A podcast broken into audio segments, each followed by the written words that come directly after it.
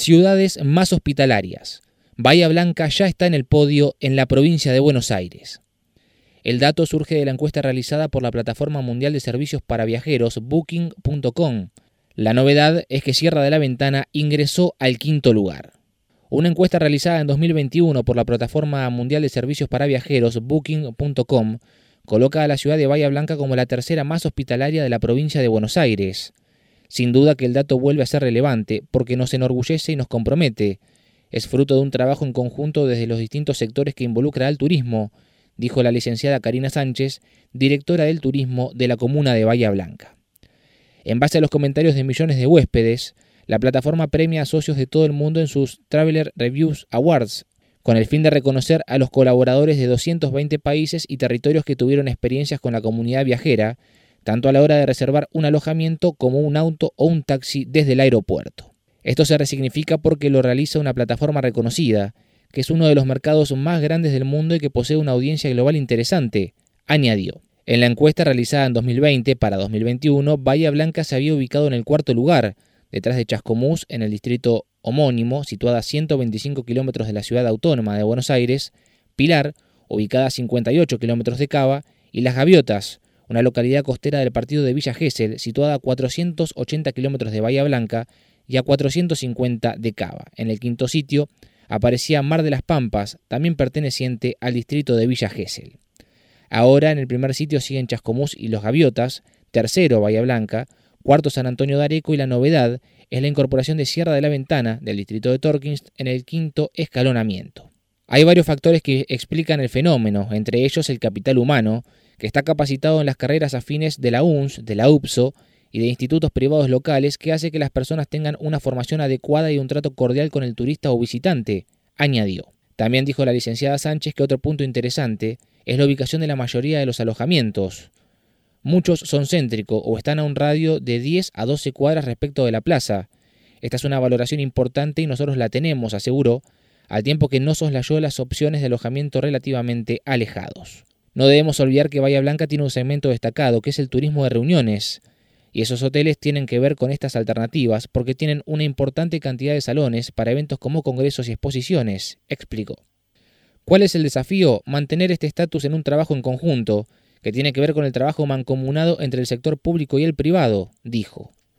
Una de las cuestiones que se revalorizó durante la pandemia es el vínculo restablecido con los privados. Por ejemplo, con los hoteleros hubo determinados beneficios que bajaron desde la nación y la provincia en cuanto a lo económico, y nosotros desde la comuna tratamos de traccionar para que ellos los puedan recibir, añadió. También trabajamos en conjunto en cuanto a los protocolos sanitarios. Creo que esas mesas dieron resultados, a la vista están, y generó un nexo que seguimos manteniendo, sostuvo. La licenciada Sánchez también se refirió a la oferta gastronómica de nuestra ciudad. Tenemos un denominado polo gastronómico relevante, más si nos comparamos con la región. La noche bahiense es interesante y la vida de ciudad suma bastante, comentó. Más allá de la calificación de hospitalidad, la funcionaria dijo que siempre es bueno diversificar la oferta en todos los ámbitos porque eso contribuye a consolidar el destino. No nos tenemos que olvidar que tenemos un puerto, espacios públicos interesantes y un área natural sobre la cual estamos trabajando para que se pueda visibilizar y se pueda consolidar, argumentó. También existe un área patrimonial importante, otro tanto sucede con lo deportivo.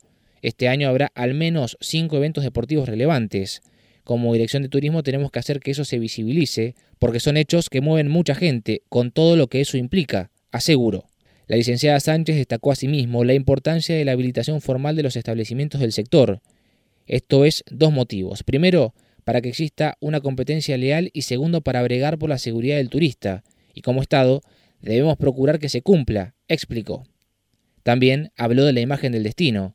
Otro desafío es consolidar y potenciar la oferta turística de la ciudad, traccionar para que al sector privado le vaya bien y para que el visitante se vaya con la mejor imagen posible. El dato no es menor, es clave para que nos vuelvan a elegir, sostuvo. También debemos darle seguridad al turista y tener gente capacitada para resolver eventuales problemas en el menor tiempo posible. Eso también califica al destino, aseguró. Santa Cruz al tope entre las 10 mejores del mundo.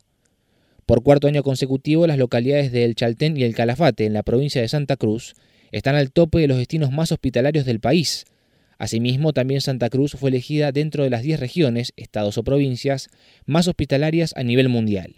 La provincia patagónica argentina comparte ese privilegio con Tasmania, de Australia, Canterbury, de Nueva Zelanda, Limón, de Costa Rica, La Rioja, de España, y Gorenska, de Eslovenia, entre otras.